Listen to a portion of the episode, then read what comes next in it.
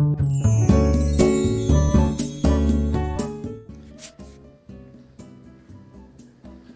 いおはようございます。愛知県岡崎市のオーラムという一人サロンで美容師をしてます。カナダと申します、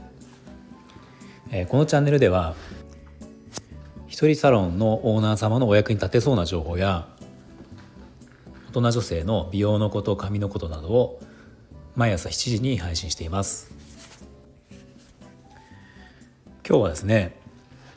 一人サロンが課金をすべきものは何かというそんなお話をしようと思います。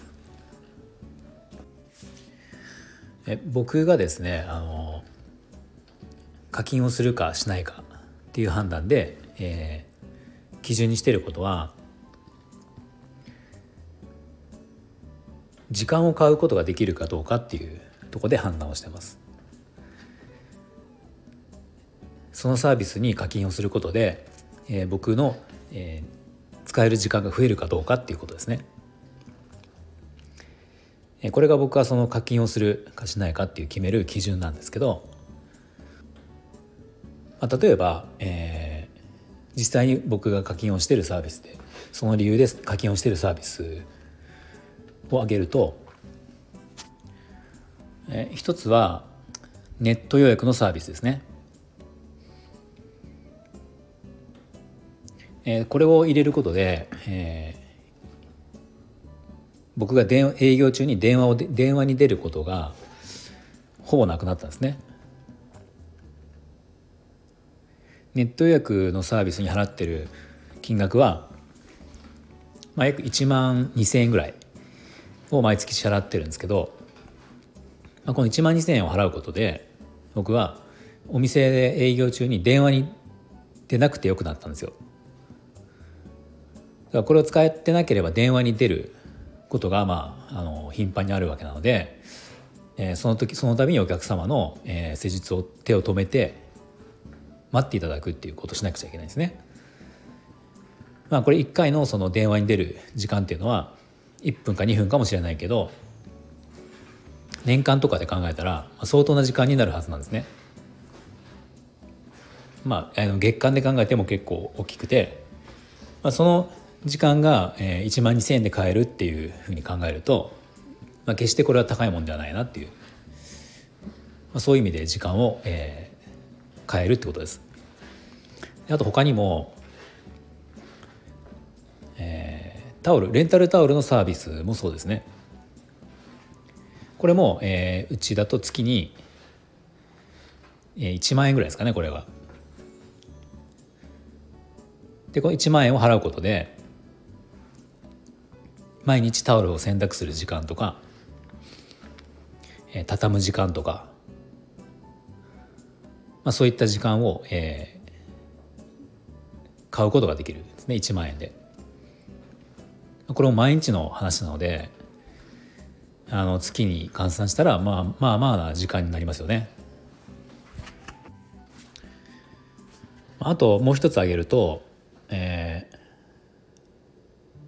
ー、キャッシュレス決済を導入していることも、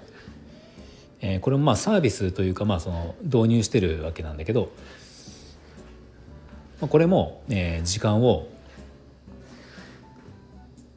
え買うことができてますね。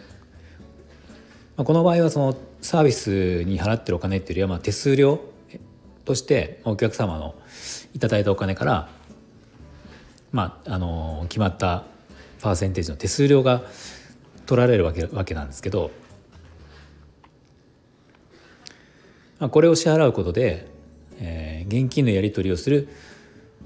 時間っていうのが減ってるし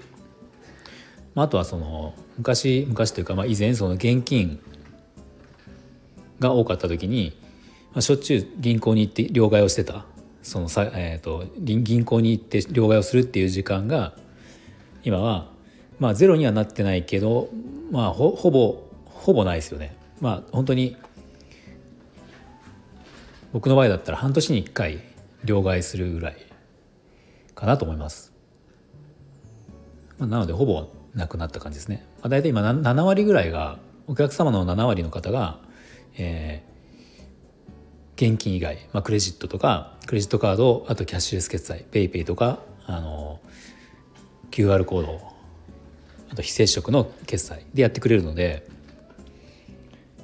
まあ、手数料は正直大きい大きいかな、まあ、あの安くはないですけど、まあ、今言ったようなあの時間を変えて仕事が楽になるっていうことを考えると、まあ、決してすごくそれが無駄なものではないなっていう。お客様も便利ですね。うん。まあ、そんな感じで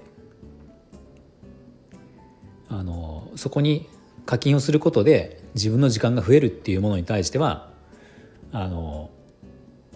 積極的に僕は課金するようにしてます。まあ、あとあのサービスではないんですけど情報をお金で買うっていうことも結果的に時間を短縮できてることになってて